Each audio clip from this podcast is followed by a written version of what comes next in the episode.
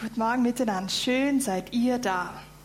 Heute Morgen hatten wir schon einen bombenvollen Gottesdienst mit allen, die schon dort waren. Es roch ein bisschen nach Lagerfeuer und Abenteuer hier drinne.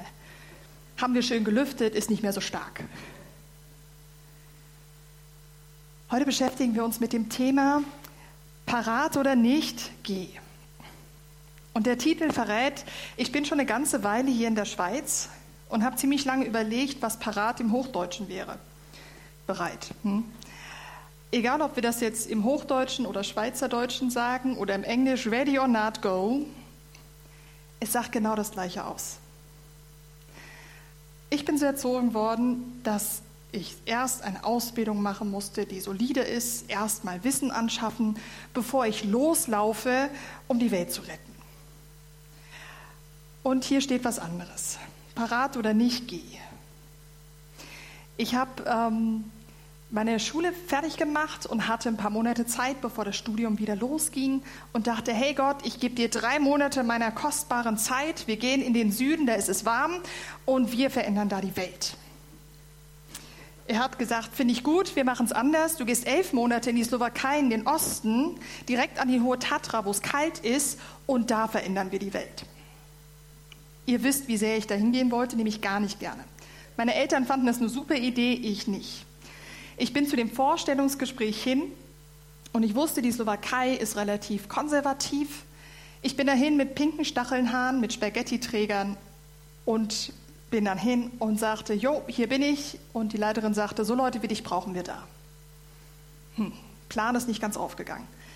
Ich so, okay, ich kann kein Englisch. Ich habe vor zwei Monaten meine Schule fertig gemacht und die Lehrerin hat gesagt, mach alles, was du willst, nur keine Sprachen. Und auf keinen Fall Englisch. Du kannst das nicht. Und dann habe ich ihnen gesagt, ich kann die Telefonnummer geben. Ich kann es wirklich nicht. Also ist ganz schlecht. Das waren zwei Engländer, die eine Band gegründet haben und die Grundsprache war dann Englisch. Ja. Zum Glück kein Slowakisch, aber Englisch. Da sagt sie, du, Sprachen lernt man, indem man sie spricht auch nicht aufgegangen. Ich habe gesagt, okay, ich habe äh, meinen Führerschein drei Monate. Und ich habe meine praktische Prüfung dreimal machen müssen, weil ich viel zu aufgeregt war mit dem Autofahren. Theorie war nicht so ein Problem, aber Praxis sehr. Und ich musste den T3 fahren, also ein VW T3, so ein kleiner Minibus. Ne, ein Oldtimer und dann, also ich war ziemlich aufgeregt, habe gesagt, Leute, es geht nicht. Ich habe das jetzt drei Monate und mein Papa lässt mich heute noch nicht alleine fahren. Sagt sie, du, Autofahren lernt man unterwegs. Du fährst die meiste Zeit von, von Darmstadt bis nach äh, Bratislava Autobahn, immer geradeaus, da kannst du nichts falsch machen. Ich kann sehr viel falsch machen. Naja, ist nicht so ganz aufgegangen. Ich war dann elf Monate dort. Diese Zeit hat mich zutiefst geprägt und es war eine gute Zeit im Nachhinein. Ich kam zurück in meine Jugendgruppe und der Leiter schaute mich an, hey Doro, du warst doch jetzt elf Monate in der Slowakei, hast eine Band begleitet. Ich finde, du solltest jetzt Lobpreisleiter werden. Und ich so, ich habe da eigentlich mehr Tee gekocht und bin Auto gefahren, habe es versucht. Ich habe nicht musiziert, ich stand nicht mit auf der Bühne, ist völlig egal. Und ich bin auch kein Leiter. Man lernt leiten, wenn man unterwegs ist. Ich bin dann Lobpreisleiter geworden. Am Anfang war das ein Stuhlkreis mit so fünf, sechs, sieben, acht Nasen. Nach drei, vier Jahren waren wir 40 Leute. Und plötzlich stand ich auf der Bühne und musste dann Leute irgendwie anleiten, eine Band koordinieren, Lieder raussuchen, also das ganze Tobabo. Ja, parat oder nicht, geh. Hm. In Deutschland ist das so, da wird nicht abgestimmt. Das wird dann einfach gemacht, wenn der Leiter das sagt. Hä? Dann habe ich mein Diplom in der Hand gehabt. Ich habe soziale Arbeit studiert. Bin in die erste Stelle rein und habe gesagt, jo, jetzt weiß ich, wie Kinder funktionieren, die müssen das so und so haben, dann geht es denen gut. Und ich kam rein und nach dem ersten Tag kam ich verstört nach Hause. Es hat nicht funktioniert. Ich dachte, ich bin parat. War ich aber nicht. Viele Jahre später weiß ich jetzt immer noch nicht, wie Kinder funktionieren, aber wir haben uns angenähert. Parat oder nicht gehe oder der Sprung ins kalte Wasser. Und wenn wir uns in die Bibel anschauen, dann finden wir das auch in folgendem Text, Matthäus 28. Dann gingen die elf Jünger nach Galiläa zu dem Berg, den Jesus ihnen genannt hatte. Als sie ihn sahen, beteten sie ihn an, aber einige zweifelten immer noch. Jesus kam und sagte zu seinen Jüngern, mir ist alle Macht im Himmel und auf der Erde gegeben. Darum geht zu allen Völkern und macht sie zu Jüngern. Tauft sie im Namen des Vaters, des Sohnes und des Heiligen Geistes und lehrt sie alle Gebote halten, die ich euch gegeben habe. Und ich versichere euch, ich bin immer bei euch bis ans Ende der Zeit.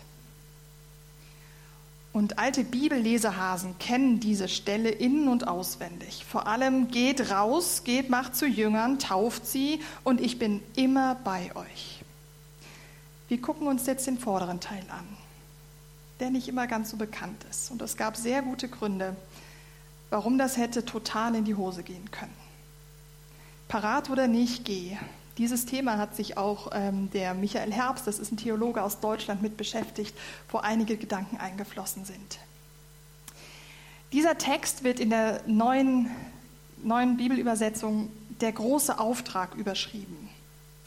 Wenn wir jetzt an den großen Auftrag denken, dann denke ich zumindest an die Creme de la Creme. Die wurden auf Herz und Nieren geprüft. Die haben Prüfungen abgelegt, die können Bibelstellen auswendig, die wissen, wie man tauft, die wissen, wie man läuft, wie die Sandalengröße ist, wie man keine Blasen bekommt. Die wissen alles. Fast.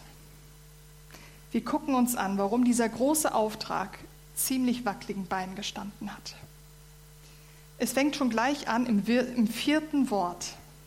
Elf Jünger. Andere Bibelhasen wissen, dass Jesus zwölf berufen hat, nicht elf. Elf ist gar keine gute Zahl, außer im Fußball. Da ist es gut. Hier ist es nicht gut. Elf ist nicht gut. Wir gucken uns an, warum. Drei sehen wir im Alten Testament ganz stark für den Tempel. Wir haben das, den Vorhof, wir haben das Heiligste und das Allerheiligste. Drei gute Zahlen. Wir sehen es auch in Gott selbst. Vater, Sohn, Heiliger Geist. Drei. Super. Die vier steht im Hebräischen für die vier Himmelsrichtungen oder die vier Enden der Erde. Man könnte auch sagen, die drei steht für das Heilige und die vier, die steht für das Irdische. Und die Israeliten oder die Hebräer, die haben mit Zahlen, die haben es einfach echt fest mit Zahlen. Die haben nämlich jetzt Folgendes gemacht. Gott kommt auf die Erde. Das heißt, der Himmel und die Erde treffen aufeinander. Die multiplizieren sich und es gibt zwölf. Gott kommt zu seinem Volk. Und was rauskommt, ist nicht zehn. Es ist nicht neun, es ist nicht 13 oder 16 oder vielleicht auch 20, es sind zwölf. Zwölf begegnet uns auch im Alten Testament bei den zwölf Stämmen von Israel. Gott hat sein Volk ausgesondert und hat gesagt, ihr seid, mit denen ich Geschichte schreiben möchte. Dann kamen nach einer ganz, ganz langen Geschichte zwölf Stämme zu, zu, äh, zutage. Und dann eines Tages sind die verschleppt worden, zerstört worden und waren in alle Himmelsrichtungen verteilt. Das Volk Israel, was so stark und so glorreich angefangen hat, war am Boden zerstört. Es war zerstreut, nicht mehr zusammen in genau dieser Zeit, in dieser Phase kommt Jesus rein. Israel ist gebrochen. Jesus kommt und macht Folgendes. Er sucht sich zwölf neue Menschen aus. Wenn wir jetzt verstehen, wie hoch oder wie heilig die Zahl zwölf ist oder was sie für den Israelit damals bedeutet hat, war das gerade für die Leute, die das Volk leiten sollten, die also die Pharisäer, ein Schlag ins Gesicht. Du gehörst nicht dazu. Du bist nicht gemeint. Du hast zwar viel Wissen über das Wort Gottes, aber der, der gehört zu den zwölf. Ich könnte mir auch gut vorstellen, dass die zwölf Jünger so ein bisschen Prolo-Status plötzlich hatten. Wir gehören zu den zwölf. Ich meine, the twelve, die zwölf. Ich meine, zu denen gehöre ich, gehört zu denen. Oder sie sind geschlossen aufgetreten. Wir gehören zu dem Jesus. Andersrum könnte ich mir auch gut vorstellen, dass so der eine oder andere Geschäftsmann sich gedacht hat, der Philippus, der gehört zu den zwölf, der hat bei mir Fisch gekauft. Guter Fisch, gute Ware kommt. Wir sehen die zwölf, was das ausgelöst hat. In Deutschland würde man sagen, ja, mit elf kann ich was anfangen. Die wussten, zwölf ist gut. Die Zahl war schwierig, als einer der Judas gegangen ist. Die Geschichte können wir nachlesen, gerade ein, zwei Kapitel vorher. Dann waren es plötzlich nur noch elf. Hier in dem Breitengraden Superzahl, da überhaupt nicht. Sie waren nicht mehr komplett. Sie haben versagt. Sie waren gebrochen. Sie sind jetzt plötzlich nicht mehr die zwölf, sie sind jetzt nur noch elf. Die knapp daneben und doch vorbei. Die haben es nicht geschafft. Ein zweiter Grund, warum das hätte ganz schön schief enden können, ist die Gruppe bzw. die Vorgeschichte, die uns erzählt wird. Die Gruppe. Der Simon Petrus war zu spontan. Johannes und Jakobus zu unverschämt. Die wurden die Donnersöhne genannt. Der hat es wahrscheinlich mehrmals am Tag gedonnert. Matthäus war zu feierfreudig. Der hat das Leben geliebt und jede Party war er dabei. Simon der zu Lot war zu extrem. Der war Extremist, Leute. Nur sein Volk, alles andere ist egal. Thomas war zu zweifelnd, war sich nicht sicher, ob das alles so hinhaut. Judas Thaddäus war zu bescheiden.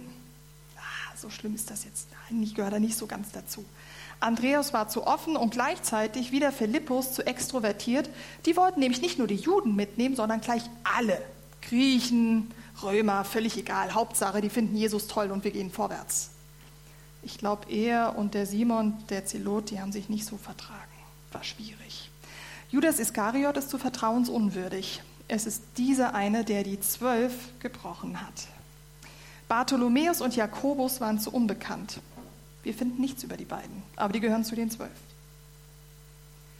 Diese Truppe wurde ausgesendet, berufen. Jeder Einzelne hat eine voll krasse Geschichte, warum er Jesus folgt. Und nicht nur die Donnersöhne haben täglich mehrmals gedonnert. Der eine wollte Geld sparen, der andere wollte es gerade wieder ausgeben. Der eine wollte nur unter die Juden, der andere wollte unter das ganze Volk. Der eine wollte nur für sich selber bleiben, der andere wollte gleich alle mitnehmen. Der eine hatte viel Glauben, der andere hat gezweifelt. Diese Gruppe Menschen wurde ausgewählt von Gott. Das ist die Creme de la Creme. Ich weiß nicht, ob du dich in einen oder mehreren Punkten wiederfindest, ich in mehreren. Gott liebt es, mit genau solchen Leuten zu arbeiten. Das sind die zwölf. Der nächste Grund, warum das hätte voll in die Hose gehen können, lesen wir in Vers 17. Da heißt es nämlich, als sie, die Jünger, ihn, Jesus, sahen, beteten sie ihn an, aber einige zweifelten immer noch. Einige zweifelten immer noch. Folgendes Szenario. Jesus, der die Leute berufen hat, sagt, wir treffen uns an dem Berg. Alle kommen zusammen. Sonnenuntergangsstimmung. Sie haben einiges hinter sich gebracht. Jesus ist gerade wieder von den Toten auferstanden. Der war tot, plötzlich wieder lebendig. Die sind drei Jahre unterwegs gewesen mit ihm. Sie haben das erlebt, was viele von uns am liebsten auch mal endlich erleben würden. Die haben Jesus gesehen. Nicht nur das, die wussten, wann er aufsteht, was er gerne isst, wann er sich die Zähne putzt, wann er ins Bett geht. die wussten einfach alles von ihm. Die konnten ihn anfassen.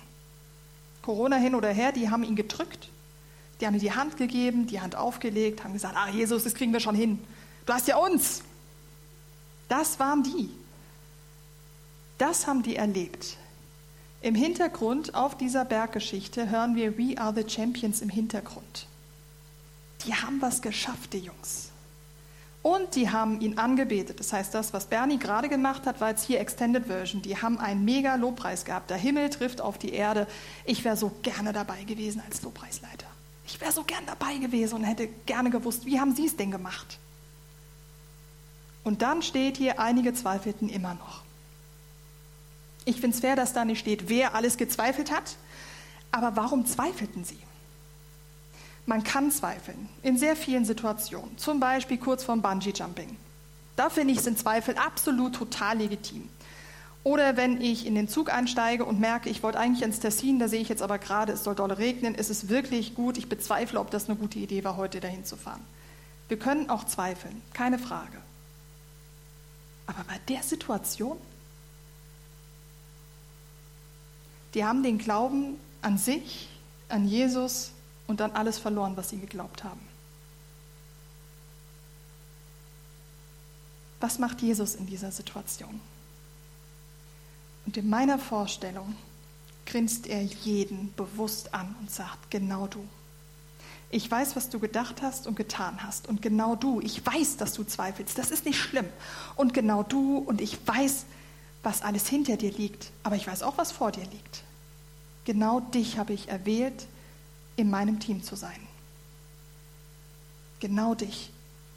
Ob du stolperst oder nicht, völlig egal. Du bist bei mir. Und ob du zweifelst oder nicht, du bist bei mir. Jesus sagt, geht hin.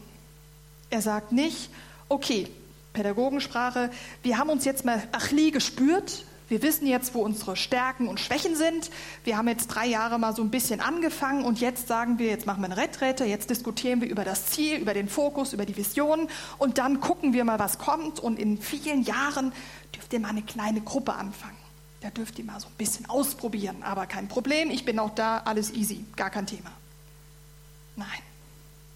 Er guckt diese gebrochenen Männer an und sagt, ihr nicht zwölf, ihr elf, ihr nicht gute Zahl, ihr geht. Unterwegs klären wir alles andere. Unterwegs gucken wir. Bereit oder nicht, zweifelnd oder nicht zweifelnd, extrovertiert, zu extrem, völlig egal.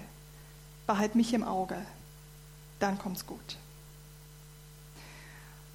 Und das ist nicht die einzige Geschichte in der Bibel, die wir lesen, wo es genau um sowas ging, wo Gott Leute ins kalte Wasser gesprungen hat lassen.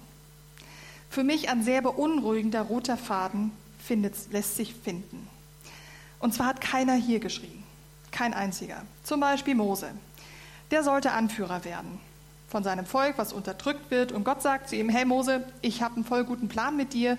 Geh zu dem Typen, der dein Volk unterdrückt und sagt dem, sagt dem Tacheles, was hier läuft. Ich bin großer Gott, er nicht. Wir gehen raus, wir verändern die Welt.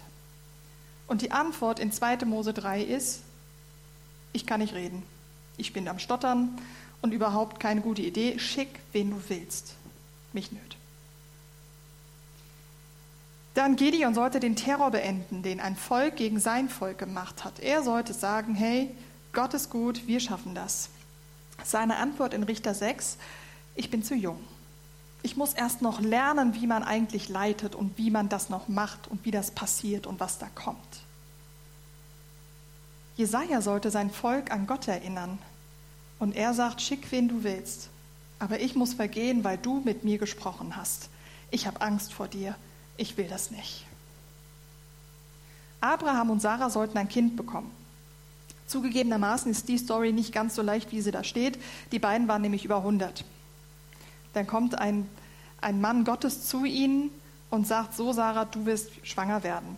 Und die hat sich gedacht, jo, typischer Mann, gell, keine Ahnung von nix, junger Kerl, keine Ahnung, ich alt, funktioniert nicht. Geht, ist Zug ist abgefahren, einfach Sense, geht nicht mehr. Die Antwort von ihr muss, ist ihr quasi fast schon ins Gelächter ausgefallen. Sie sagt, das funktioniert nicht mehr. Sie lacht über das, was Gott einem Boten ihr gesagt hat. Ein Jahr später hat sie ein Kind im Arm. Esther soll Zivilcourage zeigen. Sie ist Jüdin und ist ähm, Königin geworden von einem sehr, sehr krassen König, der das ganze Volk von ihr auf, auslöschen sollte. Ihr Vetter kommt zu ihr und sagt, hör mal, ähm, geh zum König und sag dem, dass das nicht eine gute Idee ist. Steh für uns ein, für dein Volk und sag einfach easy peasy, lass das mal. Und dann sagt sie, easy peasy, lass das mal, mache ich sicher nicht, weil ich kenne meinen Mann. Er hat gesagt, wenn jemand unaufgefordert zu mir kommt, ist sein Kopf kürzer, egal wer das ist. Und bei mir wird er nicht Halt machen. Ich weiß, was er sagt, das macht er auch. Und Mardochai, der Vetter, kommt zu ihr und sagt, ja, aber der Onkel und sagt dann, weißt du, vielleicht ist das der Grund, warum du Königin geworden bist, um für dein Volk einzustehen. Sie fastet und betet drei Tage und geht hin und das ganze Volk Israel, die ganzen Juden werden gerettet. Die erste Reaktion? Nee, das werde ich nicht machen. Du hast gesagt, ich soll nicht sagen, dass ich Jüdin bin, das werde ich jetzt auch schön weiter durchziehen. Saul sollte zum ersten König gekrönt werden. Es steht drin in der Bibel, dass er groß und kräftig und gut aussehend war, ein gutes Charisma hatte. Als dann der Prophet und die ganzen Leute hinter ihm los sind und haben gesagt, endlich haben wir einen König, endlich haben wir Gott dazu überredet, uns einen König zu geben und nicht nur die Propheten, lass ihn uns suchen und sofort salben. Sein Verhalten, und ich rede bewusst von Verhalten, die haben den nicht gefunden. Dann hat haben die gesagt zu Samuel, hey, könntest du mal Gott fragen, ob wir den richtigen haben? Vielleicht haben wir uns ja auch geirrt. Und Gott spricht zu ihnen und sagt, nee, ihr habt euch nicht geirrt. Er hat sich unter dem einen Wagen versteckt. Der ist übrigens dort vorne in der Straße und Hausnummer ist da. Der ist weggelaufen. Der wollte nicht der erste König werden. Der hat sich versteckt. Der hat sich versteckt vor Gott. Herzig, ne? Kennen wir noch ein paar andere Geschichten aus der Bibel. Keiner von denen hat hier geschrien. Nicht beim ersten Mal. Giovanni hat letzte Woche erzählt, dass er jetzt Anfang nächsten Jahres eine große Geschichte vor sich hat und er hat Folgendes gesagt, ich war in vielen Kinderheimen und habe ähm, das angesehen und es hat was mit mir gemacht. Und ich merke, wie Gott zu mir spricht und sagt, bist du parat, Giovanni, einen Unterschied zu machen? Der Giovanni ist nicht dahin geflogen und hat gesagt, gut, ich werde euch alle helfen, alle, die ich euch sehe, ist gar kein Problem, weil Gott ist groß, der schafft das. Giovanni hat den Eindruck gehabt, Gott spricht zu ihm, willst du diesen Unterschied machen? Und er sagt, ich bin parat und gehe. Und wie sieht es bei dir aus? Wir haben jetzt von sehr vielen Menschen aus der Bibel gehört, wo es echt schwierig war. Die nach dem ersten oder zweiten Mal anfragen, nicht hier geschrien haben und dann noch mal ein bisschen überlegen mussten. Wo, ähm, wo gesagt haben, ich glaube dem nicht. Und Gott sagt folgendes, ich bestimme, wer mein Team kommt. Und ich will, dass du mit dabei bist, mit deinen Gaben, mit deinen Fähigkeiten, mit, deinem, mit deinen Schlagseiten, mit deinen guten Seiten. Ich weiß, was ich der Gemeinde und mit dir vorhab. Und ich weiß auch, wie wir da hinkommen. Und wenn du fällst, ist das nicht schlimm. Wir stehen auf, gemeinsam gehen wir weiter. Und wenn du zweifelst, ist es auch nicht schlimm. Es gibt jemand anderen, der mehr Glauben hat als du. Und der zieht dich einfach mit. Gott weiß, wen er in diese Gruppe von diesen zwölf, dann elf und von jedem Einzelnen hier eingeführt hat. Das war nicht Plan B oder Z1 oder C35, das war Plan A. Jeder von denen war Plan A. Und genau da spreche ich dir zu. Du bist Plan A für Gott. Punkt. Wo ist es für dich dran, wenn du Gottes Stimme hörst? Das hören wir so unterschiedlich. Deshalb ist es so much entscheidend zu verstehen, was Gott mit deinem Leben hat, was er zu dir sagt. Und das muss nicht irgendwie jetzt wie bei Mose mit einem brennenden Dornbusch gewesen sein. Wir hören auch viele Geschichten, wo Leute zu Leuten hingekommen sind und haben gesagt, hey, ich habe den Eindruck, das. Es ist tief innen etwas, was uns anklingen lässt. Und wo ist es für dich dran? Wo spricht Gott in dein Leben, neu zu vertrauen? In der Situation, die völlig aussichtslos aussieht. Wo ist es für dich dran, den ersten Schritt zu machen? Vielleicht in Richtung Versöhnung, vielleicht auch ein neues Ding anzufangen, vielleicht auch einen neuen Dienst reinzugehen oder auch nicht. Wo ist es für dich dran zu vergeben? Ja, der andere hat Schlimmes gemacht, das bestreite ich nicht. Und Gott sagt, hey, es ist nicht wichtig. Ich möchte, dass du frei bist. Vergebung ist vor allem für dich wichtig, damit du befreit weiterleben kannst. Wo ist es für dich dran, Kontakt zu suchen, Leuten, die du auf dem Herzen hast? Ob die Christen sind oder nicht, ist doch egal. Wen hast du auf dem Herzen? Wen legt dir Gott aufs Herz, wo du sagst, hey, melde dich doch mal bei ihm, trink einen Kaffee mit ihm. Oder einen Tee. Oder eine heiße Suppe. Oder eine kalte Suppe. Wo ist es für dich dran, dich zurückzuziehen, weil der Platz für jemand Neues frei wird. Oder gerade extra zu bleiben und nicht zu sagen, weißt du, ich habe jetzt genug gemacht, reicht jetzt. Jemand anderes soll. Wo ist für dich dran, mutig zu sein, das, was du schon lange auf dem Herzen hast, umzusetzen und einfach zu gucken, wo es dich hinbringt. Ich kann dir nicht versprechen, dass es wunderbar wird und alles easy peasy. Aber wenn du ein Projekt in deinem Herzen hast oder eine Geschichte, geh. Wo ist es für dich dran, mit anzupacken? Ich habe schon genug gemacht, reicht mir. Oder ich kann nöt, weil. Es soll kein Druck entstehen, ihr Lieben. Das, was dir auf Herz kommt, nicht das, was ich dir sage. Gott interessiert sich null dafür, was wir denken, was wir sollten oder was wir müssten. Er will wissen, was du willst. Und damit arbeitet er. Wo ist es für dich dran, das erste Mal oder ganz neu Ja zu Gott zu sagen und Vertrauen zu fassen in den Plan für dich und dein Leben, für die Gemeinde und ihr Leben in Gott, in die ganze Welt? Und wir hören jetzt ein paar Klänge und ich lade dich ein, die Liste anzuschauen. Vielleicht kriegst du auch was völlig anderes aufs Herz. Völlig in Ordnung. Keiner geht hier danach her und muss mir erzählen, was er in dieser Liste umge umgesetzt hat oder nöt. Wo spricht Gott zu dir? Was ist dein Teil der Geschichte? Und ich darf dich beruhigen.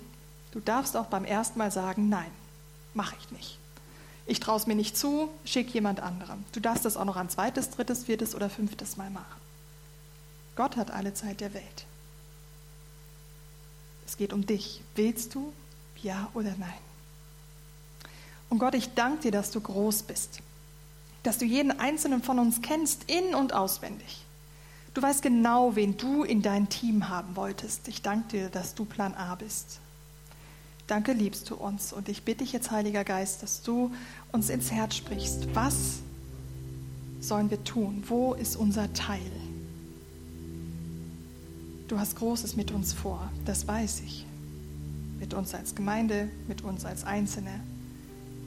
Ich danke dir, dass du der Fixpunkt bist und der bist, der vor uns hergeht, der, um uns den Weg zu zeigen, der hinter uns ist um uns zu schützen vor fiesen Angriffen, der links und rechts von uns ist, um uns Wegbegleiter zu sein, der unter uns ist, um uns aufzufangen, wenn wir fallen, der über uns ist und in unseren Gedanken, der unsere Gedanken leitet und der in unserem Herzen ist und uns zu führen.